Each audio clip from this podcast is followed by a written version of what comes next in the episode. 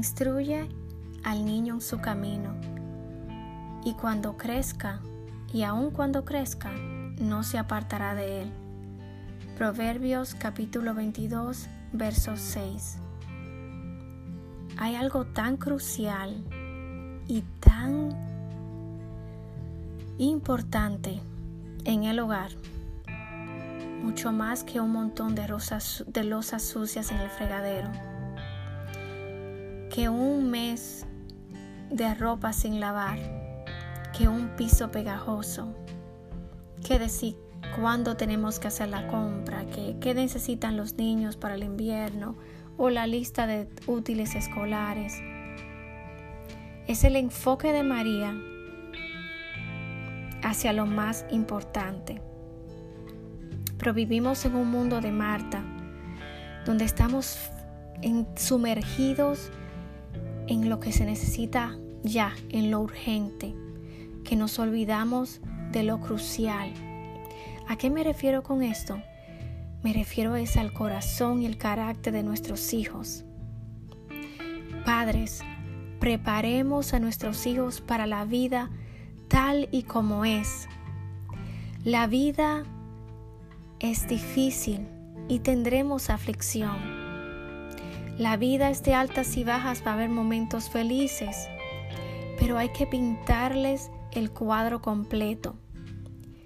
Vamos a guiarlos a alcanzar sus metas, pero que no se olviden también de, equiparlos a derribar obstáculos y a enfrentar los malos tiempos con fe y esperanza.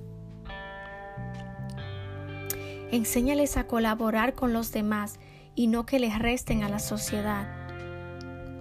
Que el diálogo y la comunicación sana sean parte del vivir familiar de tu hogar. Explícales las cosas a tus hijos tal y como son, de acuerdo a su edad, claro está Adviérteles de todo lo que verán allá afuera y las consecuencias de cada una de las decisiones que tomen. No tengas temor en corregirlos. Dios nos corrige porque nos ama. Claro, cuando nos corrige no nos sentimos contentos, pero más adelante lo procesamos y lo entendemos y de ahí aprendemos. Padres, vamos a corregir sin juicio.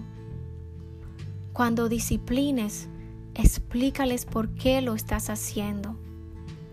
Y tómate un tiempo para escucharlos y saber su opinión sobre las cosas. Nuestros hijos también necesitan ser escuchados.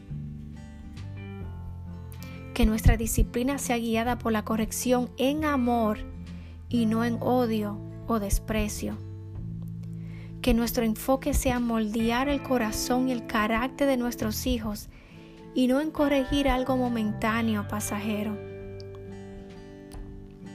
Disciplinarlos según la palabra de Dios, la cual trae sanidad y salvación al alma.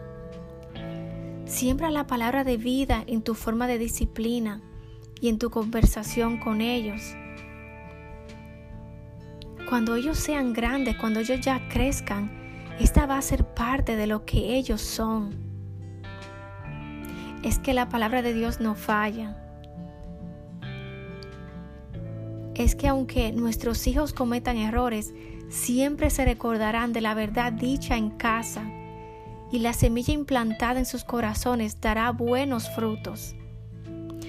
Así que saca ese tiempo de calidad a solas con ellos, donde lo escuchas sin prisa, y le demuestras que, que realmente te importan y eso también fortalecerá su estima.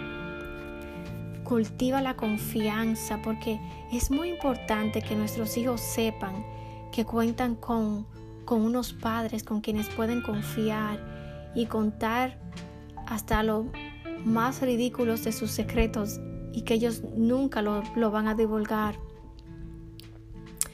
Vamos a, a crear una sociedad que respete a Dios y ame al prójimo. Yo sé que la tarea es difícil porque nosotros mismos tenemos muchas luchas internas y áreas que mejorar, debido al pecado que corre por nuestras venas y por las cosas que nosotros mismos traemos del lugar donde fuimos criados. Vamos a contarles que todos somos malos y que necesitamos de un Salvador. Modélales tú la relación con Dios poniéndola tú en práctica. Vamos a mantener el fin en mente. Hago ese sacrificio. Dedico este tiempo a mi hijo. Lo corrijo. Le, hablo a su corazón. Le soy transparente con ellos. tomo tiempo para, para escucharlos. Hago todo esto porque estoy pensando en el fin en mente, no estoy pensando en el momento ahora, estoy pensando a largo plazo. Dejemos de entretenerlos con un celular o cosas para deshacernos de ellos por un momento. No reemplacemos nuestra presencia con un celular, horas en YouTube o pegados en las redes sociales o con cosas. Monitorear el tiempo en el Internet y las cosas. Tenemos que monitorear tenemos que monitorear lo que ellos ven. Es tan importante. Hay tanto veneno allá afuera y los ojos son la ventana del alma. Enséñales a desechar lo malo y a escoger lo bueno. Tómense una noche, vean documentales o películas y allí discuten lo bueno y lo malo de lo que vieron y por qué es bueno o por qué es malo. Permítame recordarles que los hijos que nosotros tenemos ni siquiera son nuestros. Dios te escogió a ti y a mí para, para criárselos. Son de Él. Así que cuando te sientas confundido, confundida y no sepas cómo manejar cierta situación con tus hijos, consúltalo con con Dios, con su Padre Celestial, el cual los conoce completamente. Pon mucha atención en el proceder de tus hijos dentro de la casa, con sus amigos, en los lugares públicos, el vocabulario que usan, cómo se expresan.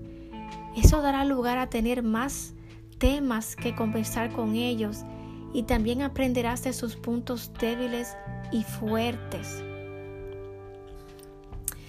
Padres, no dejemos de buscar a Dios en oración cuando metamos la pata en nuestra crianza. Te sorprenderás de las ideas creativas que Dios te dará para atacar las pequeñas zorras.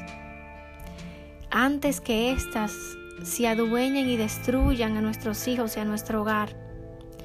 Háblales claramente, claro y pelado, como dicen por ahí, de los peligros en las redes sociales, las drogas, la prostitución, las relaciones sexuales prematuras. Sea un libro abierto. Vayan juntos a visitar a los presos a la cárcel, a lugares que marquen su vida y crean memorias imborrables. Enseñanzas vívidas que ellas que ellos vean las consecuencias de las malas decisiones. No esperemos a que lleguen a la adolescencia donde ya no somos su primer punto de referencia sino los amigos. Tenemos que incrementar el fuego hoy, ahora, ya, ahora mismo. Que sea mucho más fuerte que lo que el mundo les pueda ofrecer. Y esto, y que no se te olvide recordarles que tienen un hogar, tienen un lugar, tienen personas donde pueden ir. No importa lo que pase, no importa lo que hagan, y donde son amados incondicionalmente. Y padres, después de esta ardua vocación, descansemos en Dios para los resultados, porque Dios que lo prometió, Él es fiel a sus promesas. Que tengan un gran fin de semana Bendiciones.